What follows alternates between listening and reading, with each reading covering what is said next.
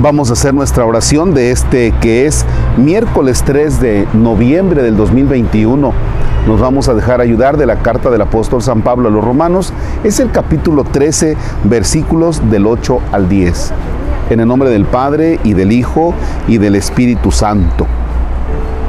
No tengan deuda alguna con nadie fuera del amor mutuo que se deben, pues el que ama a su prójimo ya ha cumplido con la ley.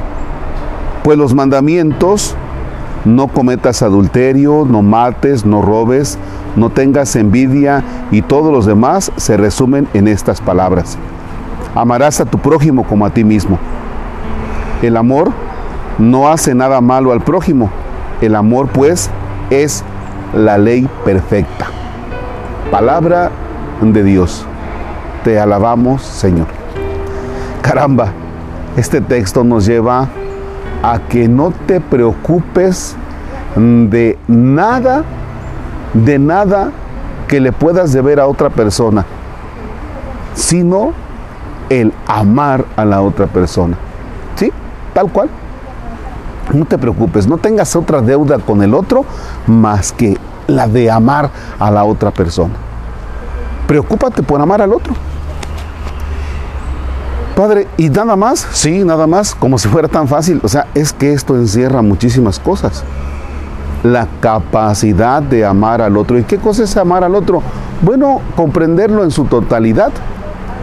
Porque seguramente viene ahora a tu pensamiento. ¿Cómo puedo amar a una persona que me cae mal por su forma de ser, de actuar, de comportarse? Y a veces tiene cada arranque mi, primo, mi hermano, mi cuñada, mi cuñado, a veces tienen cada arranque que no puede ser posible. A veces tiene cada arranque mi vecino, mi compañero de trabajo, que no puede ser posible. Bien, estás en deuda. Es decir, amarlo. ¿Y qué cosa es amarlo? Entenderlo, comprenderlo, soportarlo, porque tú debes pensar que esa persona tiene una historia muy concreta que llevar, que soportar, que aguantar la persona por sus comportamientos, recuerda que eso lo define su infancia, lo define su familia, lo define su barrio, lo define su papá, su mamá, todas esas circunstancias. Entonces cuando tú alcanzas a decir, caramba, este, los comportamientos pues son por todo lo que ha vivido, lo que ha pasado. Y cuando ya comprendes a la persona, te sientes en paz te sientes en paz. Bien, pues hoy la deuda que tienes con el otro es comprenderlo, sobrellevarlo. Desde luego, entendiendo su historia, decía la de niño, la de adolescente, por las circunstancias que vivió con papá, con mamá, por todo su entorno. Así es que entonces la gran enseñanza de hoy es poder entender al otro por las cosas que ha pasado por su historia. Y entonces estamos a un pasito de poder amar al otro. Y cuando amemos al otro, cuando nos interesemos por el otro, lo vamos a poder amar en el sentido de ayudar y de integrarlo a nuestra vida y no rechazar a la persona porque no nos caiga bien. Padre nuestro que estás en el cielo, santificado sea tu nombre. Venga a nosotros tu reino.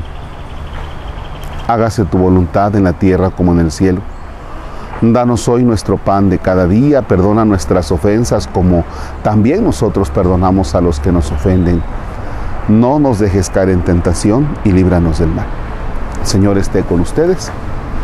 La bendición de Dios Todopoderoso, Padre, Hijo y Espíritu Santo, descienda sobre ustedes y permanezca para siempre. Amén. Deseo que tengan un bonito, bonito día. Nos encontramos aquí en la laguna de Nogales, Veracruz. Aquí donde yo estoy están haciendo un buen de agua y de veras que está totalmente cristalina, así como para echarse un buen trago de agua de esta. Que por cierto, creo que esta agua va a dar a parte de Orizaba o Córdoba, pero de que de aquí se nutre alguna ciudad, claro, de que aquí se nutre. Gracias.